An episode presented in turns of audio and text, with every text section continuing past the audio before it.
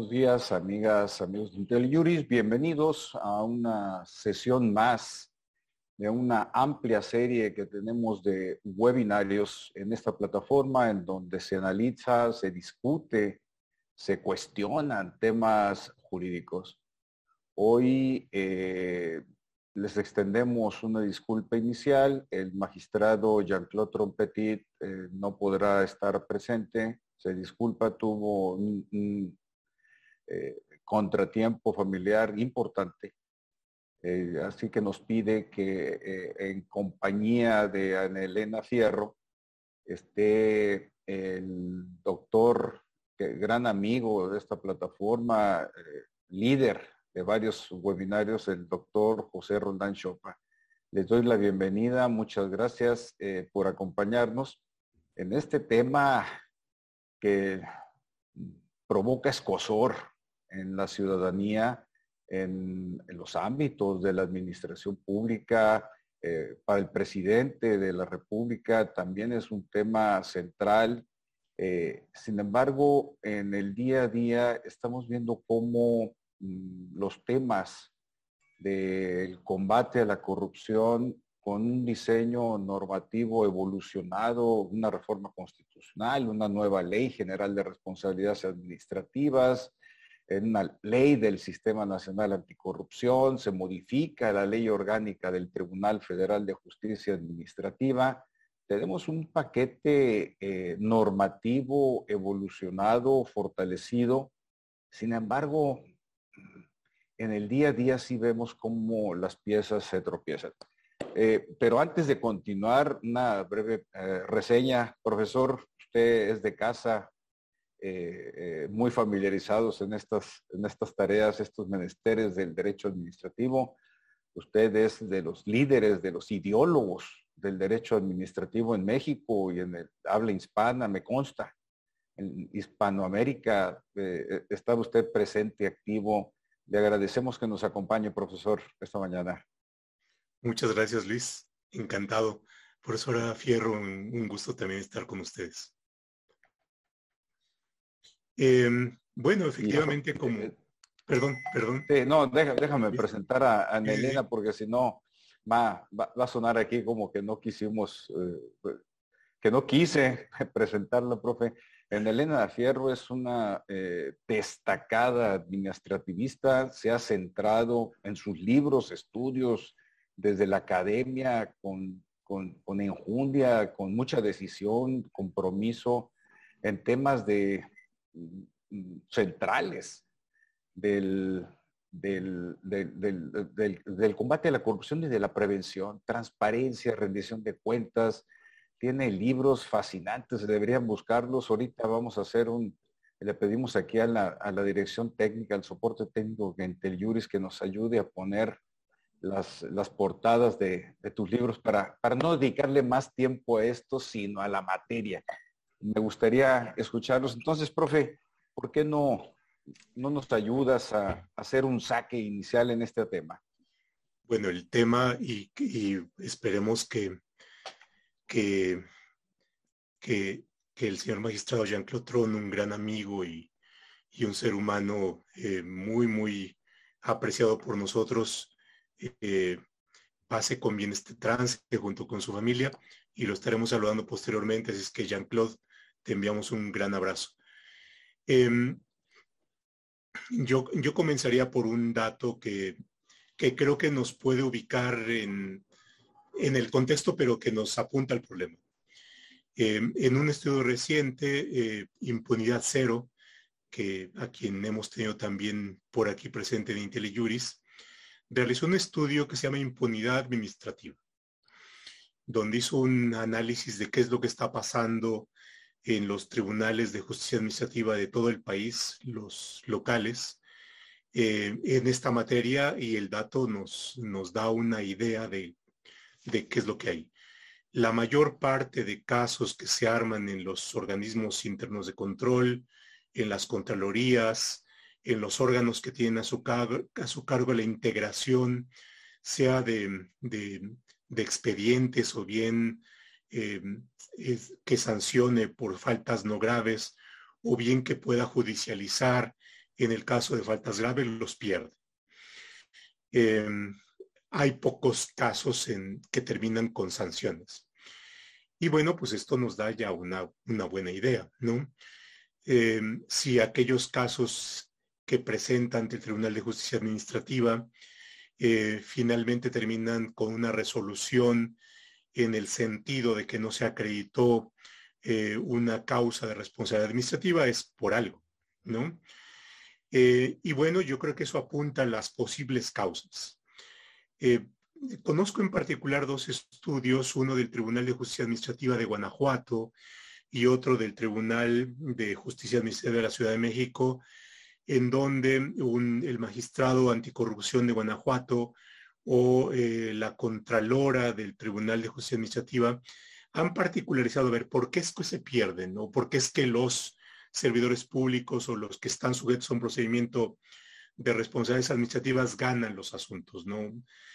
Y la razón es, eh, puede ser, es porque no estuvo bien llevado el procedimiento, hay fallas en el debido proceso, porque no se acreditaron con las pruebas suficientes, eh, porque no hubo una adecuada motivación y fundamentación, porque no se llevó a cabo una adecuada graduación de la sanción en función de la falta, es decir, un tema de proporcionalidad. Entonces, eso nos lleva a ver, por supuesto, las causas. Y si analizamos esto junto con las apreciaciones que lleva a cabo las auditorías pues encontramos mayor, eh, mayores razones. ¿Cuáles? Es posible que haya una em, insuficiente preparación de quienes llevan a cabo la investigación. Dicho en términos sintéticos, no hay capacidades institucionales desarrolladas todavía como debiera haberlas para. Y bueno, esto nos da una idea así inicial de cuál es el panorama ante el cual nos enfrentamos. Sí, gracias, profe. Eh, yo, quiero hacer una reflexión también inicial a partir de lo que estás comentando. lo reboté con, Jean-Claude Tron eh, eh, en forma preparatoria a este webinario y a lo que será su curso, eh, su próximo curso que aquí lo anunciaremos en breve en, la sección del chat. Mm, vemos desde la ciudadanía la administración pública como el ellos, ellos malos, o ellos se ven como ellos buenos, y nosotros ciudadanos somos nosotros buenos y a su vez ellos nos ven como nosotros malos. Entonces ahí hay una polarización y una fragmentación en el concepto de lo que es la administración pública. Eh, sin embargo, cuando surge el problema es cuando esa administración pública en su funcionamiento, en su estructuración, en su comportamiento ético, visto desde, desde la perspectiva legal, no desde la ética abstracta, eh, em, em, empieza a dar tumbos y no funciona. Y así nos encontramos con problemas reales a nivel cancha cotidianos eh, que inciden en ciertos sectores económicos y sociales como es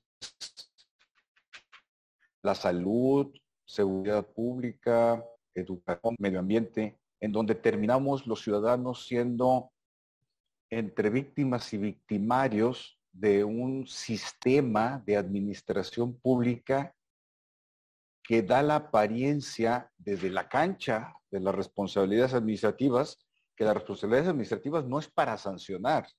Las responsabilidades administrativas y la ley general del sistema tienen como un, nexo permanente eh, de conexión que tiene una base constitucional incluso, que es la buena administración y nosotros somos parte del Estado mexicano y uno de sus segmentos es la administración pública.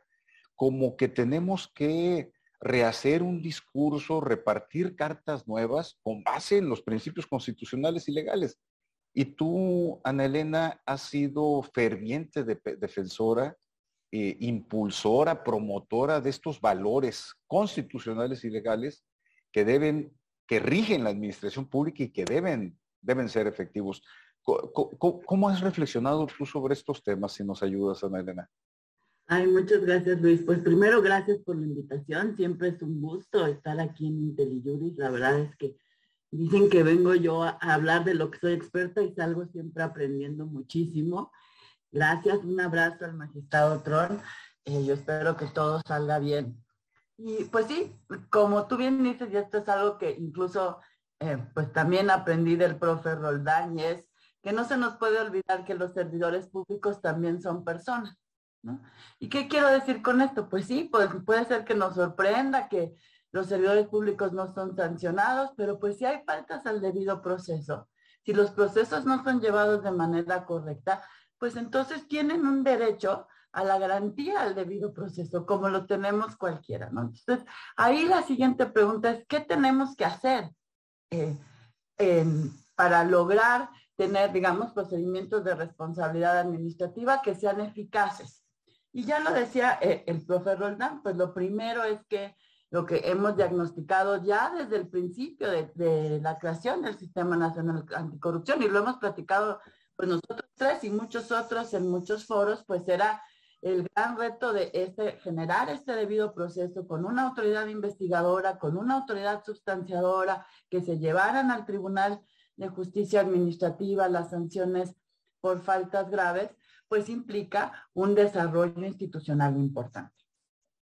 Y aquí empieza esta segunda parte de tu pregunta, ¿no? ¿Qué significa esto? Lo primero que creo que nos está faltando eh, es esta idea de Em, un servicio civil, un servicio profesional, un servicio público en donde la gente pueda decidir ser servidor público y dedicar su vida completa al servicio público, dirigido por, por ciertos principios. Em, en el libro este de, de, la responsabilidad de los servidores públicos del castigo a la confianza, que mencionabas hace rato, Luis, pues justamente lo que traté de hacer es decir, sí es cierto, hay que castigar a los servidores públicos cuando cometan eh, faltas administrativas. Pero antes de eso hay una parte de la responsabilidad, a la que llame la responsabilidad activa, que es preguntarnos qué tiene que pasar para que los servidores públicos, eh, digamos, tengan este vínculo, tengan, como decimos, tengan puesta la camiseta del servicio público, actúen siempre, como decía Tema Ramírez, siendo el brazo de la ley y por el interés público. Y hay una serie de valores, pues como tú bien decías, están establecidos en el artículo 109 eh, de, la Constitución ahora, que son estos valores que rigen la eficiencia, la eficacia, la transparencia, el respeto a la ley, por supuesto, la legalidad, eh, la razonabilidad, la necesidad de argumentar tus decisiones. ¿Para qué? Pues, pues, justamente para que generen confianza en los servidores públicos. Pero para hacer esto, pues también los servidores públicos necesitan vivir un ambiente en el cual no están perseguidos por la espada de Damocles todo el tiempo. Necesitan, por eso, digamos, las garantías de un servicio profesional. Eh, saber que están en, cuáles son los mecanismos de entrada, cómo son, cómo se les evalúa, cómo pueden ascender, cómo pueden cambiar de una institución a otra, que son capacitados, cuáles son los indicadores de la evaluación al desempeño, cuáles son efectivamente los actos o, o los hechos ilícitos que provocarían su suspensión por una responsabilidad administrativa. Si esto no pasa, si no puedes generar este ambiente en el cual uno puede ser solo leal a la institución y no necesita ser leal al jefe para que lo vaya moviendo de un lugar a otro con él, pues entonces es más eficaz las reglas informales de, por ejemplo, las redes de corrupción que la regulación formal que te permite dedicarte profesionalmente a ser un servidor público. Creo que ahí es como que en esta primera intervención yo diría, ahí está una de las, de las, de los nodos de lo que nos está faltando, ¿no? Tener un servicio civil armado, fuerte, que ocupe a todos los servidores públicos, porque por ejemplo a nivel federal, pues el rango de personas que están en teoría en el servicio profesional, pues es muy pequeño. Eso, digamos, yo diría, este es por un lado. ¿Cómo logras esto? ¿Cómo tienes un código de ética que justamente es este instrumento de acompañamiento que establece cuáles son los valores de una institución, no más reglas y sanciones. Incluso Por ejemplo, eh, el otro día revisaba en Estados Unidos en, los comités, existen comités de ética que son un conjunto de personas que te acompañan cuando tú tienes dudas sobre algún acto. Por ejemplo, recibiste un regalo. ¿Lo puedes aceptar? ¿No lo puedes aceptar? ¿Cómo lo tienes que devolver? Entonces, más que sancionarte como servidor público, te acompañan. Yo creo que ahí hay una parte importante y una tarea pendiente. Y la otra creo que es algo que tú tocabas, eh, que me parece esencial, que es, tenemos que entender que en este barco estamos todos juntos, ¿no? Y no hay esto de los servidores públicos todos corruptos, todos malos, los particulares todos buenos, ¿no? Y todos pros. Y hacer nuestra parte. Y una cosa bien importante de hacer nuestra parte, pues sí también es denunciar. Denunciar cuando, cuando, cuando eh, vemos una falta o presenciamos una falta. Y denunciar, eh, digamos, hay una parte que es ¿Cómo tenemos que hacer para que la denuncia eh, fructifique también, no? Y aquí hay bien, algo bien interesante, que es justamente uno de los precedentes sentados por el cuarto tribunal colegiado en materia administrativa y que la Corte ya en, controversia ratificó, que es fortalecer el concepto del ciudadano como, digamos, como alarma, yo digo, ¿no? Como esto que con la denuncia levantas la mano. Y lo que dijo la Corte fue que quienes somos denunciantes en algún momento por alguna responsabilidad administrativa, dado que se trata de cuestiones de interés público, estamos legitimados para presentar amparos si, no hubiera, digamos, si no prosperara la investigación. Y esto es un parteaguas, se, se deslinda de la idea anterior de que, pues no, tú nada más eras mero denunciante y el OIC determinaba qué hacer y tú no tenías ya mayor intervención. Entonces, esta idea de que los denunciantes somos parte y que podemos incluso estar legitimados para el amparo, me parece que es uno de los elementos clave en esto que tú decías, que todos tenemos cierta corresponsabilidad en que la administración pública mejore. Por ahorita yo creo que ahí me quedaría. Eh, pues han aflorado, muchas gracias Ana Elena, han aflorado un buen número de, de dudas, de cuestionamientos, de propuestas. Eh, en mi tránsito en el Comité de Participación Ciudadana del Sistema Nacional Anticorrupción tuve la oportunidad de recorrer varias entidades federativas, interactuar con funcionarios públicos federales, estatales, municipales. Y creo que una tónica, una conclusión a la que, a la que llegué eh, fue que eh, en lo general, en lo estructural, los servidores públicos que tenemos en México tienen un compromiso personal con su trabajo y a la vez sí reclaman lo que está señalando eh, condiciones laborales claras, aseguren. En primer término, lo más importante para ellos es, a los servidores públicos, es la estabilidad en el trabajo. Luego vienen otros, las prestaciones, el sueldo, el salario, que también es una un, gran tema, sobre todo en estos tiempos. Eh, pero eso era así como un paquete inicial, porque luego venían otros temas paralelos en donde venía la estabilidad, por supuesto, la capacitación. Es para ellos muy importante, para el servidor público, la capacitación. Sobre, sobre todo en un escenario nacional y, esto lo extiendo al Poder Judicial, perdón que me esté desacomodando, pero lo extiendo al Poder Judicial, porque estamos hablando de normatividad. En un sistema legal hiperdinámico, se están cambiando las leyes, se están cambiando los procesos, se están cambiando las reglamentaciones, se están emitiendo reglas generales. Es un volumen, una carga, pero eso es en cuanto a conocimiento, porque luego viene la parte de la implementación que ya es una manera de hablar de talleres de capacitación, no simplemente estar eh, navegando o quedándose en un plano conceptual.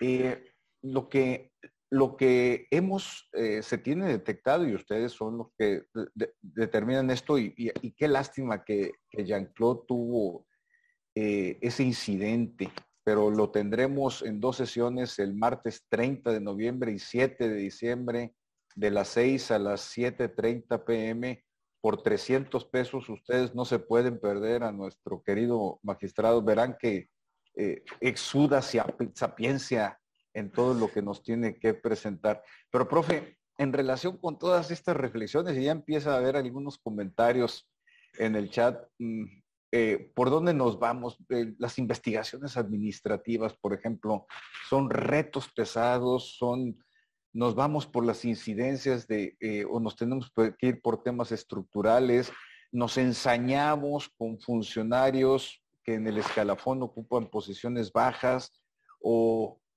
estratégicamente tenemos que ir por los grandes casos y si hay deficiencias, los tribunales tienen que anular.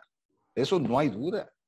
Tienen que anular, no tienen, son tribunales de, legalidad, no son tribunales de justicia ni de, ni de votación popular, ni de asamblea popular.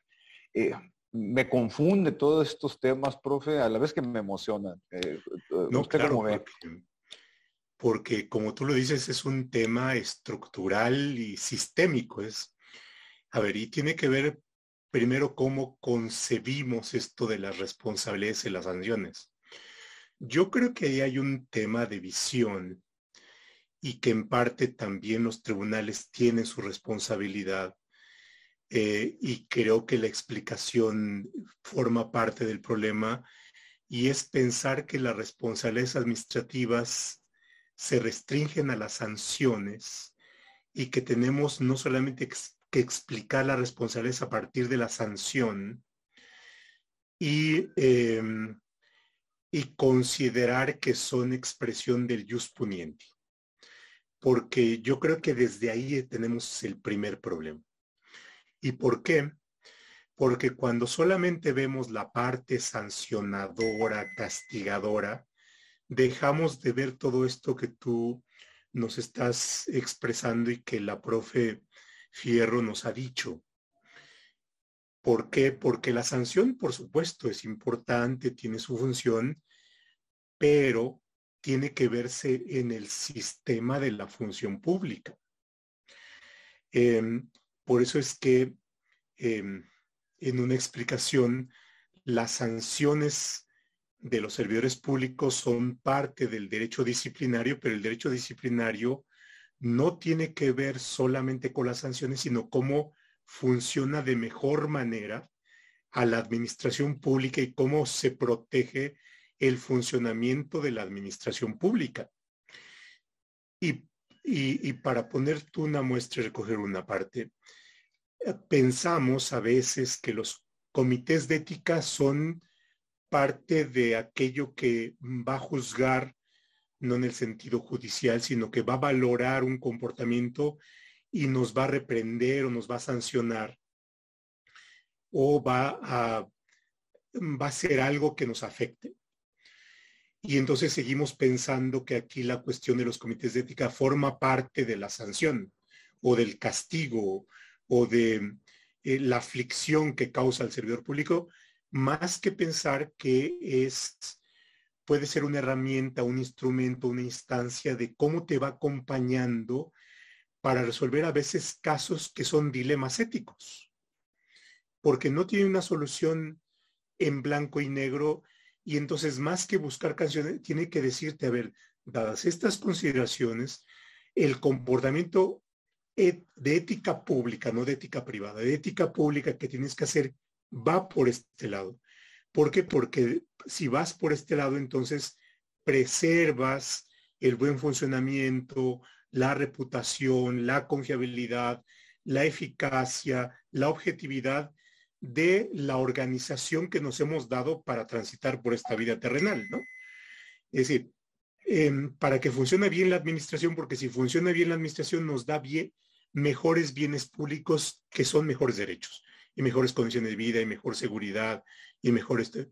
Hay una película que ahora pasa en, que está en una de estas redes em, de streaming sobre policías, una película de policías. La verdad está muy buena porque plantea la vivencia real del policía, que es un ser humano, que tiene, se enamora, tiene pasiones, tiene envidias, hay acosos y, tiene sus dilemas. Bueno, ¿qué hago en estas condiciones, no?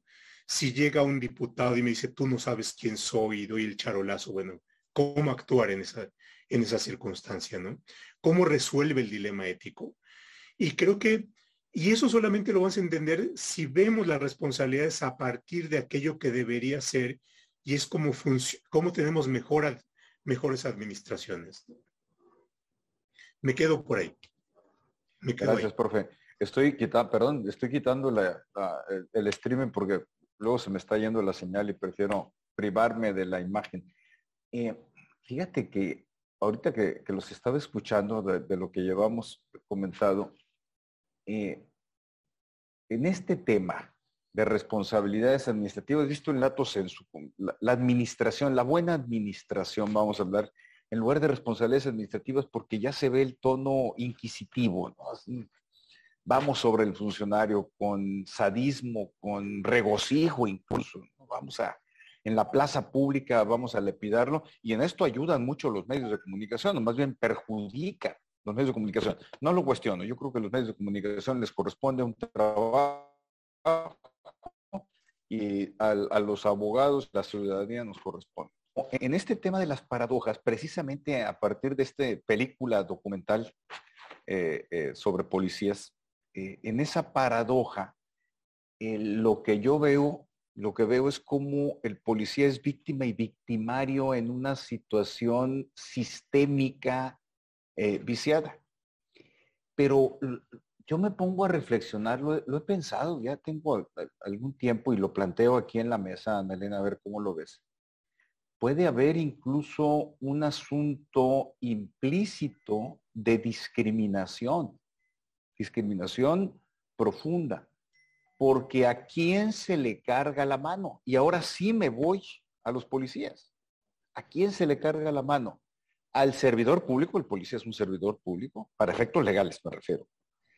Es un servidor público que está en la parte inferior de una gran pirámide y en donde resulta ser precisamente la víctima de un sistema que necesariamente lo pone en la situación de victimario, de verdugo. Esto está sobresimplificado, por supuesto. Pero si nos vamos a los casos de investigaciones administrativas que tramitan los órganos internos de control, eh, la Secretaría de la Función Pública, que además los servidores públicos están sobre eh, eh, fiscalizados. Luego aparece la, Auditoría Superior de la Federación. Esto es una vorágine en la que están inmersos. No quiero con ello exculpar a que no incurran en responsabilidades, pero nos encontramos situaciones en que quítame, por quítame esta pelucita, les aplican sanciones descomunales que van un tema de un principio de proporcionalidad y de legalidad que está en, en la Constitución y que ha sido avalado por la Suprema Corte, y, y, un tema de legalidad. Pero bueno, ya tomé el micrófono y en realidad quien me, me, encanta eh, escucharte es a ti, en Elena, sobre estos temas, que hay mucho que aprenderte. Gracias. Mira, me parece interesantísimo esta idea de retomamos eh, la buena administración y hablemos de responsabilidad desde otra, desde otra perspectiva. Y aquí una anécdota interesante. Nosotros los abogados, cada vez que decimos responsabilidad de servidores públicos, lo asumimos a, sanción. O sea, si tú dices, un servidor público es responsable, dices, uy, este quién sabe qué tranza ya hizo, ¿no? Pero fíjense qué fuerte, porque responsable, un servidor público responsable tendría que ser ese servidor que responde de sus actos, digamos, ahí a, la Weber, ¿no? Es decir, en realidad la palabra responder es tener compromiso por tus actos, pero hemos deformado tanto la palabra por la idea de la responsabilidad de los servidores públicos que le damos una connotación negativa. En, realidad tú esperas que las personas sean responsables, es decir, respondan por sus actuaciones, pero también por las buenas actuaciones, no solamente por las malas. Y en ese sentido creo que la pregunta que hacías es, muy interesante, ¿no? ¿Qué necesitamos para tener esa buena administración, ¿no? ese compromiso de los servidores públicos? Y aquí en el chat ponían una pregunta muy interesante sobre eh, qué impacto ha tenido la ley del servicio, la ley federal del servicio profesional. Y creo que la principal limitación en, esta ley y en general en nuestra visión sobre cómo hacemos para tener los servidores públicos que soñamos, digamos, es que solo nos hemos concentrado en la entrada. Siempre decimos el servicio civil de carrera, por ejemplo, y pensamos la entrada vía concursos, por ejemplo, en general, como en el Poder Judicial un poco mencionabas tú hace rato, y la salida cuando estamos pensando en las sanciones, como ya decía el profesor Roldán. Pero tener un servicio profesional que funcione implica todo un tramo, como tú ya decías, ¿no? Incluso hay un estudio que les recomiendo muchísimo que vean del BID, donde habla pues justamente de qué significa un servicio profesional bien planeado o bien estructurado, ¿no? Y ahí habla de ocho subsistemas, fíjense. Claro, que empiezan primero por la planeación de qué necesito, con qué capacidades, a qué problemas tienen que responder un, determinado servicio público. Luego viene la organización del trabajo con un diseño de puestos y perfiles, ¿no? Que, es decir, previo a la selección de las personas, esto que tanto nos, nos molesta esta administración de botín, este compadrazgo de que no, pues me acompañaste en la campaña, pues, pues no sabes nada, pero ahora vas a ser eh, director general, o consejero o asesor porque me acompañaste en la campaña, ¿no?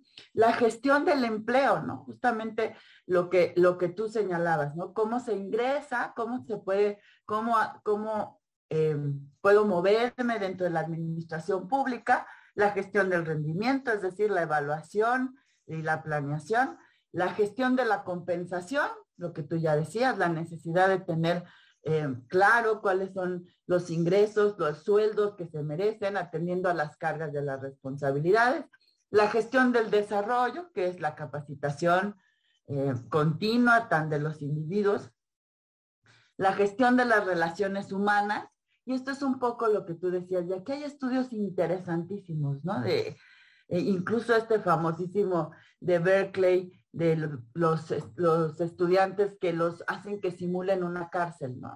Y que ponen a policías y a, y a presidiarios y que a los 15 días ya están los chicos que se supone que eran policías maltratando y torturando a los otros, ¿no?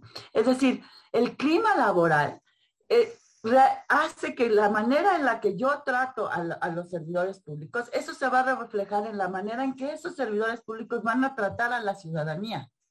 Y está esto muy estudiado, sobre todo en materia de policías.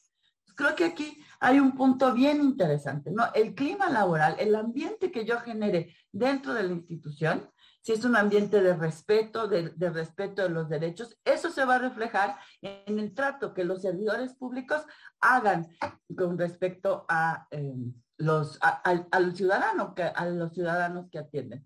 Entonces, un, realmente, por eso es que para mí la ley, eh, pues la ley, además de que pues, prácticamente quedó en desuso con la excepción esta que tenía, sí eh, debiera de garantizar todos estos elementos. Y también garantizar una franja de lo que se llama la libre designación, que es esos, ah, esa alta dirección pública que siempre tendrá que ser la bisagra necesaria entre lo político y lo técnico o, lo administrativo, digamos, pero sí garantizando un servicio que funcione. Esto generará un mejor clima y por tanto generará un mejor trato hacia la ciudadanía.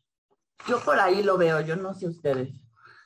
No, buenísimo, porque eh, reflexionando sobre esto que estás planteando, Ana Elena, eh, me viene a la mente así en automático que es una secretaría de la función pública.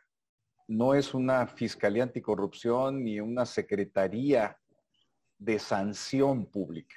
Eh, y esto viene a cuento con un par de comentarios que nos presentan aquí en el, chat eh, Fernando Anselmo Escobar y José Antonio Obregón, que tiene que ver con el tema de los órganos internos de control con un enfoque preventivo. Y este enfoque preventivo no es desde el lado solamente de las responsabilidades administrativas, sino de la adecuada, del buen funcionamiento, de una buena administración pública. A mí me parece muy interesante los dos eh, comentarios y bueno, aquí también Víctor Espinosa se suma al, tema de los órganos internos de control que suenen, suelen enfocarse, dice, en buscar la manera de cómo sancionar al servidor público. Más allá de, como bien lo mencionas eh, eh, eh, tú, Ana Elena, acompañar y orientar al servidor público. Es un tema complejo. Tenemos a los policías con esta problemática exactamente. Yo creo que sí vale la pena analizar esa, esa película desde la plataforma constitucional y legal para Mm, desnudar las paradojas en las que estamos eh, eh, eh, operando en México. Profe, en relación con esto de, los órganos internos de control, la fase preventiva, sí hay que combatir la corrupción, por ejemplo. Está tipificada en la Ley General de Responsabilidades Administrativas, está tipificada en el Código Penal Federal, está trasladada a las legislaciones estatales. Sí hay que hacerlo, pero estamos ahorita en la etapa de una adecuada. ¿Para qué nos sirve sancionar si tenemos una administración pública deficiente? Sí, claro. Voy a poner un ejemplo, eh, porque hicimos un estudio de esto con la profe Anel, y es, em, a ver, retomando el, ejemplo de los policías, ¿no? En la Ciudad de México tenemos la impresión y la percepción y la percepción de que en los cuerpos de seguridad hay corrupción, en los agentes de tránsito, la mordida, en fin. Bueno, eh, pero también hay, y tiene que ver con esto, em, prácticas en la Ciudad de México que son difícilmente corrompibles. Pongo el alcoholímetro. A ver, mi percepción, igual ustedes tienen una percepción distinta, pero es que el alcoholímetro funciona y es poco susceptible a corrupción. Y lo mismo cae un diputado y un senador y un personaje famoso y todos probablemente digan, no te metes conmigo, no sabes quién soy, este, en fin, pero funciona. Eh, y con poca probabilidad de corrupción. La pregunta es ¿por qué? Em, y tiene que ver con, primero, cómo está organizado el alcoholímetro, que participe en una diversidad de, de agentes públicos, alguien que es profesional de salud, el agente de tránsito que es el encargado de llevar a cabo la, eh, en fin, el operativo. Al lado puede estar el juez, el juez cívico. está hecho a la luz pública. Hay reporteros ahí vigilando por si hay alguna nota, ¿no? Em, entonces, y hay un aparato técnico que es el, el aditamento ese con el cual me han contado que le soplan, en fin, me lo contó el primo de un amigo. Entonces sucede esto.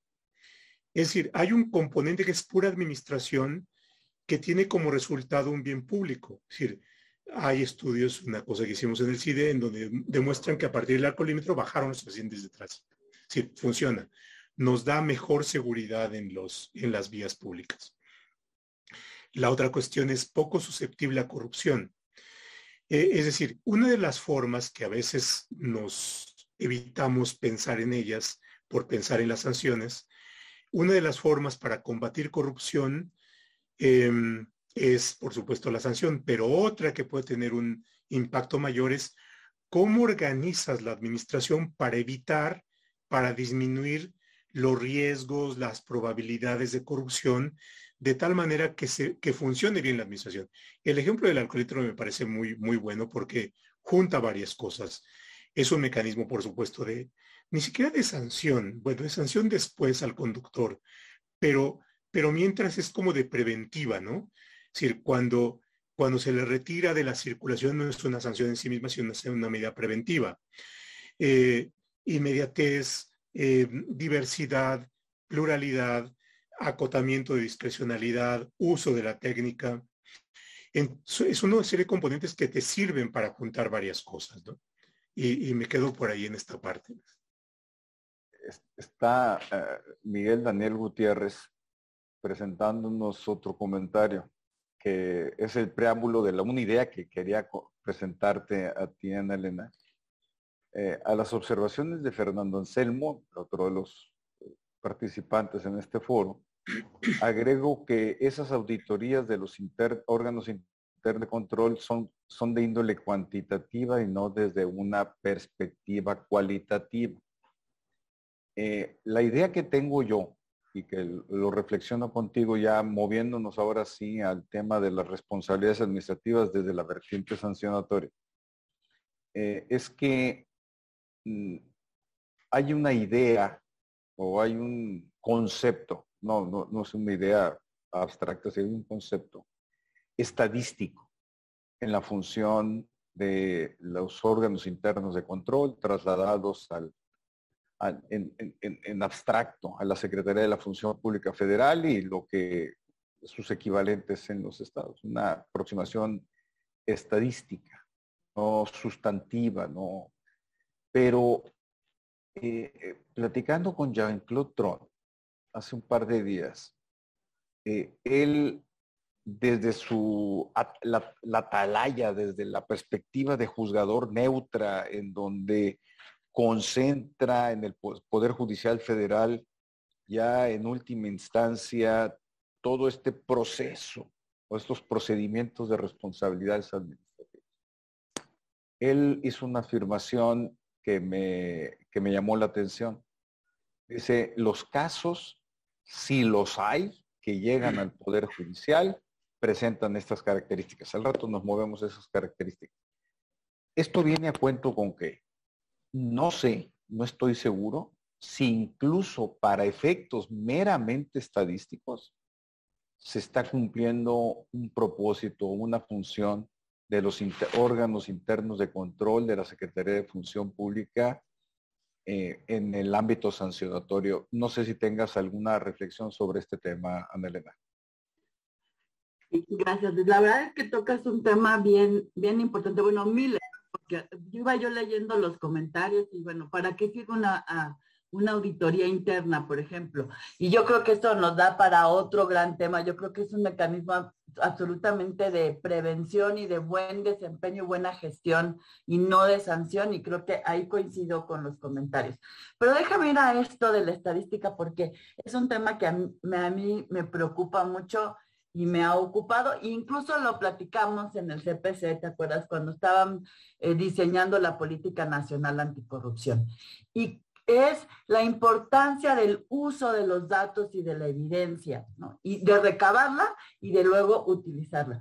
En los famosos que están en la, en, la política, en los famosos mapas de riesgo. La posibilidad de ubicar dónde están esas áreas que son áreas que son vulnerables o, más sensibles a la corrupción, quizás por un diseño normativo que eh, deja demasiado abiertos o se presta a la arbitrariedad o a una discrecionalidad mal utilizada, porque la discrecionalidad es necesaria en la administración pública, pero en una eh, mal utilizada.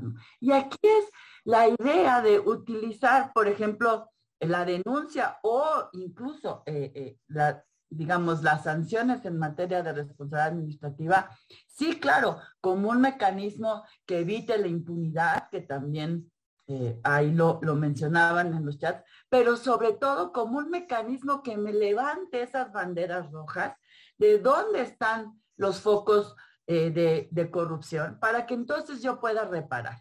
Y ahí es donde creo que tenemos mucho trabajo pendiente.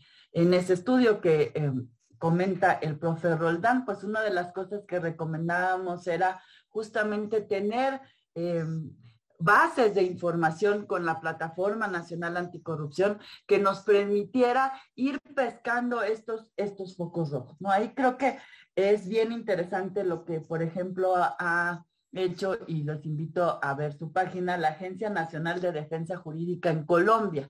Y justamente lo que ellos hicieron fue darse cuenta que desde, que desde la Corte Interamericana de Derechos Humanos y luego el Consejo de Estado, que es el equivalente a nuestros tribunales administrativos, analizaban, por ejemplo, aquellas situaciones donde reiteradamente habían sido sancionados, ¿no? Eh, está, por ejemplo, los famosos falsos positivos, ¿no? Esta cuestión de eh, gente que era aprendida como si fuera terrorista porque se estableció una política pública de que te ganabas un bono por cada terrorista que aprendieras, por ejemplo, ¿no? Y entonces ahí lo que empiezan a darse, lo que hace esta agencia es decir, a ver, nos están sancionando o nos están señalando, puede ser que no llegaran a la sanción en estos, en todos estos eh, casos. y entonces generaban este mapa de riesgos y ¿qué hacían? Pues establecían medidas correctivas. En el caso, por ejemplo, de los falsos positivos, de hecho, cancelan esta política por todos los riesgos que había generado. A mí me parece que eso nos está faltando, es decir, cómo utilizamos, bueno, primero cómo debemos de recabar esta información para que esta información nos sirva para prevenir, es decir, para mostrarnos esos mapas de riesgo. Y ahí, por ejemplo, eh, muchas veces hablando con OICs en distintos órganos me dicen, es que mira, la gente se molesta porque denuncia, pero no trae ninguna prueba y entonces pues yo no puedo armar la carpeta o el IPR, ¿no? Bueno, lo primero es, pues esa es tu chamba, ¿no? El denunciante no tiene que hacer la investigación, tú eres la autoridad investigadora.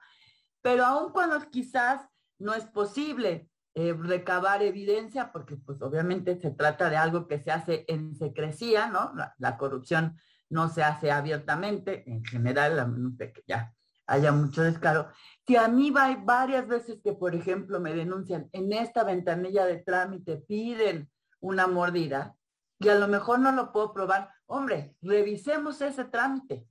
Veamos si ese trámite lo puedo simplificar, lo puedo hacer en línea, eh, a, lo, mejor a veces hasta lo puedo eliminar en algunos casos, y entonces voy cerrando esas brechas de corrupción y se convierten entonces en mecanismos de prevención. Entonces, a lo mejor em, la gente dice, yo para qué denuncio si de todos modos no pasa nada. Yo creo que sí, va, sí vale mucho y que lo tendríamos que hacer mucho más. Claro que falta esta segunda parte donde aprendemos a utilizar esta información de manera, digamos, macro para identificar esas, esos, esos focos rojos. Yo creo que por ahí, ahí sí nos falta bastante que hacer. Es un tema de capacidad, es un, tema de capacidad de desarrollo institucional. El reto es grande. Eh, eh, profe eh, Roland, un comentario traigo a colación a Jean-Claude porque era uno de nosotros, junto con Elena, pues eran, eran los protagonistas, entonces tengo que sacar a colación los comentarios de, de Jean-Claude. Él utiliza una expresión más suave, pero yo la refraseo y afirma que hay un caos en el tema de responsabilidades administrativas.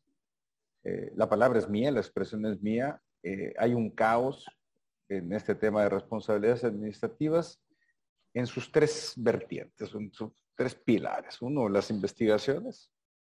Otro, ya el fincamiento mismo de las responsabilidades, sobre todo si son graves y por lo tanto son los tribunales eh, federales o estatales administrativos quienes deben de proceder. Y el otro, las capacidades institucionales para litigar con fuerza en los, en los tribunales. Eh, reflexión coincidente con esta aproximación que hace Jean-Claude Tron o, cuál es tu visión, eh, profe, en, relación con este tema? Eh, mi percepción coincide con la de Jean-Claude. Además, los números les dan la razón. Si, si nos dijéramos, a ver, ¿quién ¿quién podría estar al tanto y tener la percepción de, cuáles son los males de la administración? Yo diría los tribunales, que reciben todos los días demandas o que resuelven recursos em, sobre eh, reclamos de actos administrativos y que ven eh, cómo en su expediente cómo se llevó a cabo una investigación y que finalmente resuelven y que reciben además a los litigantes y a los de los jurídicos de las dependencias, yo, yo diría, son los tribunales administrativos o constitucionales aquellos que tienen la percepción más fina de qué es lo que está pasando. Y los números estos que derivan tanto de los estudios, por ejemplo, de impunidad cero, y bueno, aquí también tengo que decir que la profe Anel eh, junto con Elena García han hecho estudios cuantitativos de, la situación de los tribunales de justicia administrativa, nos dan resultados similares, ¿no? Es decir, pierde muchos asuntos la administración pública. Entonces, esto significa que hay problemas. Eh, y los problemas tienen que ver con, esto. Ahora, me gustaría restringirme a algunos de los problemas. Una parte de los problemas tiene que ver con, la, con las capacidades de llevar a cabo investigación. Em, esto es, en los OICES, en aquella parte que se dedica a investigación, debería tener asabuesos, ¿no? En términos coloquiales, em, que sepan hacer investigación y, no solamente a, acumuladores de papel, ¿no? Em, no solamente que se dediquen a ver si una escritura constitutiva se hizo ante la fe del notario tal o del corredor público tal, sino de ver más atrás. Esto es, si el domicilio que dicen donde está la eh, sociedad efectivamente existe o es un terreno baldío, ¿no? Si los socios de la sociedad eh, son aquellos que en efecto los dan o bien es una empresa fantasma, ¿no? Y bueno, tú has hecho investigaciones, la verdad, muy relevantes sobre las factureras, sobre las empresas fantasmas, y todos los días vemos que se siguen haciendo contratos con empresas fantasmas, ¿no? En el anterior gobierno y en el nuevo gobierno se están, se siguen dando esto. Entonces, ¿qué pasa? No pareciera ser que no, no estamos aprendiendo la experiencia. Y eso es solamente para una cuestión de, de cuáles son las capacidades de investigación. Ahora, el OIC tiene la parte buena y la parte mala. En los comentarios del chat dicen, bueno, es que los OIC son los malos de la, de la, al, interior de la administración, son aquellos que están buscando cómo sancionar. Bueno, ahí hay un problema, porque están descuidando la otra parte, que es la parte de aquel que debería buscar el mejoramiento de la administración y no solamente sancionarlo, ¿no? Porque efectivamente el servidor público se ve entre la espada y la pared, ¿no? Le pedimos mucho, pero por otra parte siempre está bajo la amenaza.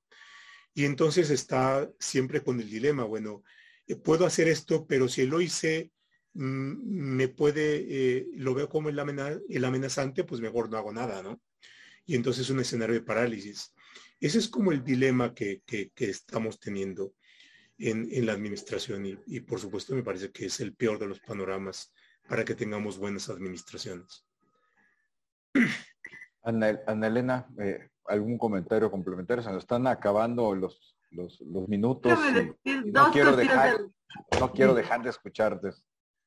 Dos cositas de las capacidades que eh, de varias investigaciones que hemos hecho resultan, ¿no? Hay dos cosas bien importantes, digamos, del lado del servidor público que está siendo investigado, que no estamos pudiendo proporcionar y que creo que eso hacen, por otro lado, que no tampoco haya denuncias o que no se logre la sanción, ¿no? Recuerden que eh, en, las, todas las investigaciones dicen que la corrupción se combate desde adentro. Es decir, tiene en general las mejores casos y los casos más armados donde se logran desbaratar redes de corrupción es porque tienes a alguien de adentro que hace el, el whistleblower, ¿no? Pero para que esto suceda, y, así está diseñado en la Ley General de Responsabilidades Administrativas, necesitas tener protección de denunciantes y protección de informantes. Es decir, mecanismos donde la persona que denuncia, pues digamos, eh, no pone en riesgo su, su trabajo, incluso a veces estamos hablando de cosas ya de crimen organizado, por ejemplo, su integridad física o la de su familia. No hemos logrado implementar estos sistemas. No tenemos, la verdad es que en las últimas investigaciones, cuando les preguntas a los distintos OICs a nivel federal y local, oye, y en protección de informantes, lo más que te pueden decir es que tienen versiones públicas o que la denuncia puede ser anónima. Y aquí tenemos una deuda grande. Y la otra es que dice la ley que todos los servidores públicos se les tiene que garantizar la defensa adecuada. Y esto tampoco lo estamos logrando en la medida en que un servidor público es denunciado y no se le otorga el derecho a la defensa adecuada, es decir, se le, da eh, un defensor de oficio, pues de nuevo esto ya está dando pie para que esos casos después pues tengan que ser, em, no puedan ser sancionados porque el tribunal diga existe una falta al debido proceso. Entonces ahí tenemos un reto bien grande en esta idea de cómo lograr eficazmente la sanción de los servidores públicos. Pues lo primero que tienes que hacer es garantizarles sus derechos para que puedan acudir al juicio eh, y que sea un juicio con debido proceso que haga que la sanción permanezca. Yo eso diría en esta parte que nos estabas comentando, ¿no? Tenemos un buen de comentarios y preguntas y dudas. Eh, los minutos se nos acaban. Eh, eh, agradezco a Miguel Ramírez Pérez, donde dice no hay personal capacitado en investigación forense capaz de integrar expedientes sólidos. de, Miriam Artemisa Rodríguez desde Escuinapa, Sinaloa. Un saludo allá a, los, a mis paisanos el juzgado y ministerio público coludidos con agiotistas, dejan a personas sin patrimonio, desde el tema de la, corrupción y mejores prácticas en el Poder Judicial, amerita un programa especial, sobre todo en un mensaje que ayer estaba escuchando del presidente Arturo Saldívar, en donde continúan con ese, ese tema de mejora, mejora operativa y de combate a la corrupción Arturo Cruz Suárez. Eh, en las unidades administrativas existen, existen áreas de evaluación de procesos y operación cuya función es la de practicar revisiones eh, para identificar vulnerabilidad en la ejecución y diseño de procesos. Este es un gran, gran tema que ha estado bordeando aquí en nuestra práctica. Eh, doctora Fierro, en su opinión, sería una duplicidad de funciones con la que realiza la Secretaría de Función Pública. Te, te dejo la pregunta. No, bien interesante, pero yo creo que sí, eh, hay que hacer como todo un curso sobre control interno, ¿no? Y yo creo que ahí, Luis, tú sabes más que yo, pero son cosas distintas, ¿no? Una cosa es el control y el orden que llevo yo adentro de, digamos, de la casa. Y luego una cosa que hace la función pública que, que, también es bien importante, también lo hace la Auditoría Superior de la Federación, por ejemplo, que es esta, déjenme decirlo, así lo explica el doctor López Ayón y a mí me gusta esta explicación. Es como cuando vamos al chequeo médico, ¿no? Anual. Es decir, vamos a, que, a ver qué está funcionando y qué no está funcionando. Y es un poco incómodo ir al chequeo médico, pero nos sirve para que las cosas no se agraven. En ese sentido, estas como auditorías externas corresponden a hacer a la función pública o a la Auditoría Superior de la Federación, las debemos de pensar como ese, ese check-up para ver que todo está funcionando bien, ¿no? Para ver que las cosas funcionen. Yo diría que, por, que por ahí va, va la cosa. La verdad es que sí hay muchísimos comentarios. Luis, pues yo, yo los invitaría a que estuvieran con el, en el curso la próxima semana, el 30 y el 7, que vamos a estar el magistrado Tron y yo, porque creo que hay mucho que platicar y me quedé con muchas ganas de seguir platicando con todos. muchas. Ah, y como estoy viendo la, intensidad de, del interés por el tema, se me hace que las tres horas que tienen programados Ana Luz, Ana Elena, tú y el magistrado Tron eh, les van a quedar cortas. en una de esas nos tienen que regalar otro, otro cachito. Profesor, profesor eh, el tema de la plática es ciudadanía y combate a la corrupción. Eh, del próxima semana, perdón, del 30 de noviembre. ¿Cuál es la corresponsabilidad ciudadana en estos temas? Porque mm, si nosotros somos usuarios, beneficiarios, titulares del derecho humano a una administración pública funcional, tenemos que tener un deber, un compromiso para que ese engranaje gigantesco de la administración pública federal, estatal, municipal, eh, transite de manera adecuada. ¿Cuál sería ese, en, una reflexión mm, rápida, profe? Bueno, lo que tú quieras, tú eres aquí dueño del tiempo. ¿Nos puedes dar sobre, sobre este tema? Muchas gracias, Luis. Eh, a ver, no solamente somos corresponsables, somos los afectados, somos los los principales interesados en que haya buenas administraciones y si en la, buena administración la podemos constituir como un derecho, de suyo está que el tener un ambiente libre de corrupción lo es. Y no solamente en la retórica y en el discurso y en la concepción teórica del derecho, sino en la práctica, ¿no? Esto es, em, eh, los litigantes, y bueno, tú eres uno de ellos y muy, muy brillante, se preguntan, eh, ¿cómo hago valer eso en, un amparo, no? em, eh, una de las sentencias últimas del magistrado Tron se, se, tiene este gran sentido como el derecho a la buena administración y el derecho a vivir un ambiente libre de corrupción se convierte en un agravio, en un concepto de violación y cómo esto puede hacerse valer a través del interés legítimo, a través del interés jurídico. Y esto es posible.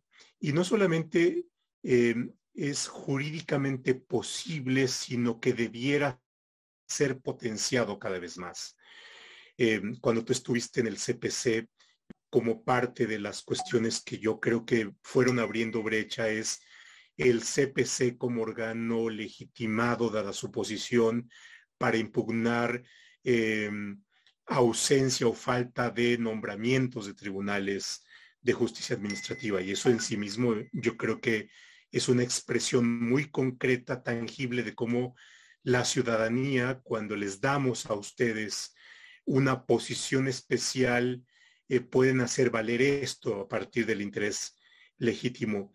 O otra de las resoluciones del magistrado Jean-Claude es cómo se reconoce a quienes presentan denuncias eh, desde la ciudadanía, pueden hacer valer su condición de denunciantes dentro de una serie de fases procesales para em, que sean uno de los actores más y que terminen con el monopolio de la acción, sea administrativa o penal, del OIC o bien de la Fiscalía. Bueno, se ha ganado ya buena parte en lo administrativo. En lo penal todo todavía está pendiente.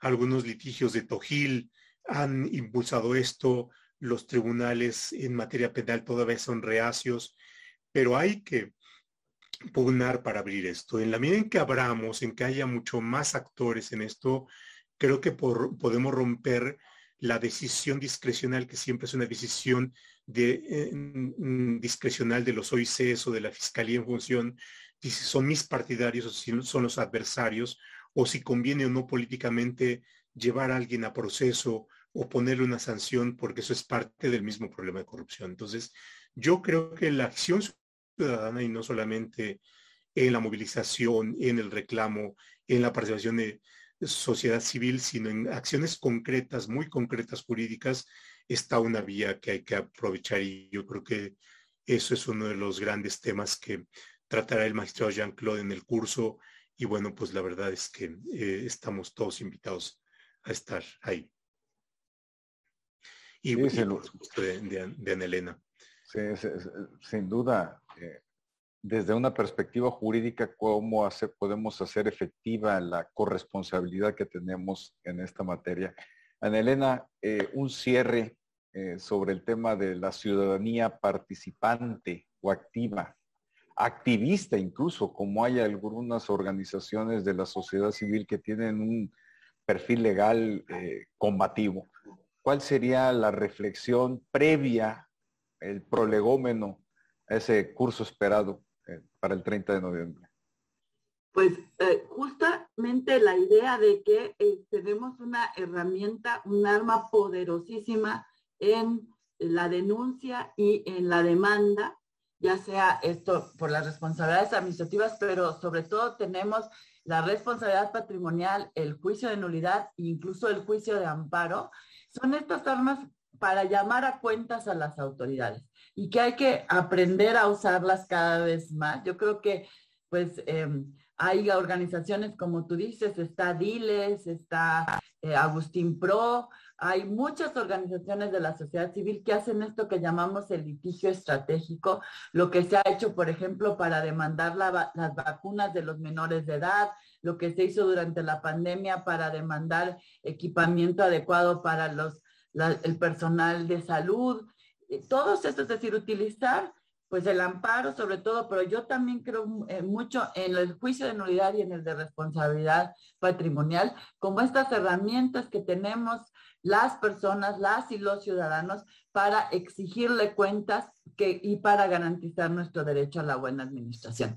Y este es justo esto lo que al magistrado Tron y a mí nos, nos, llama a invitar, digamos, a este, lo que dice el magistrado Tron como Contraloría Social, y por lo cual pensamos en este cursito para, eh, digamos, de estas tres horas para seguir charlando sobre este tema, ¿no?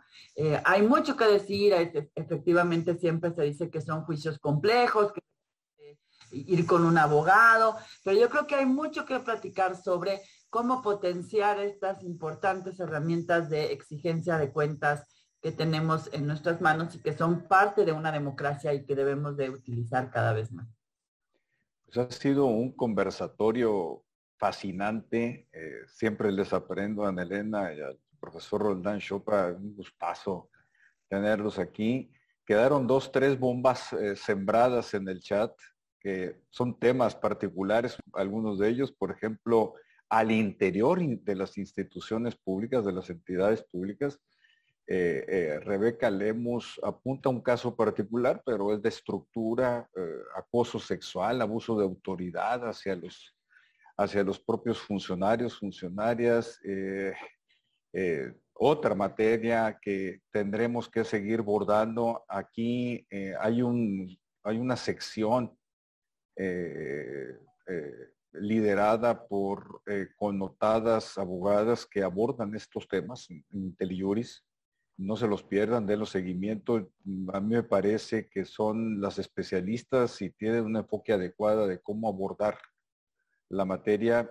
Tema explosivo. Muchas gracias, Rebeca Lemos, por, por presentarlo. Y pues nos despedimos con el, enorme gusto de, poderte saludar nuevamente, Elena, eh, de mandarte un abrazo afectuoso al profesor Roldán. Lo veo constantemente en, los trabajos que estamos realizando aquí en IntelliJuris. Mm, nos engalanaste, nos van a engalanar tú y Jean-Claude en el curso que nos van a dar y nos tendremos que, ver pronto por por el momento mando un saludo muy afectuoso a todos los que nos ven. Que un excelente fin de semana. Ya estamos a punto de, cerrar esta. Eh, eh, y les mando el más cálido de los saludos. Aprecio la compañía, profesor Elena, un gustazo. Hasta pronto. Profe Fierro, hasta, hasta la próxima. Muchas gracias a todos.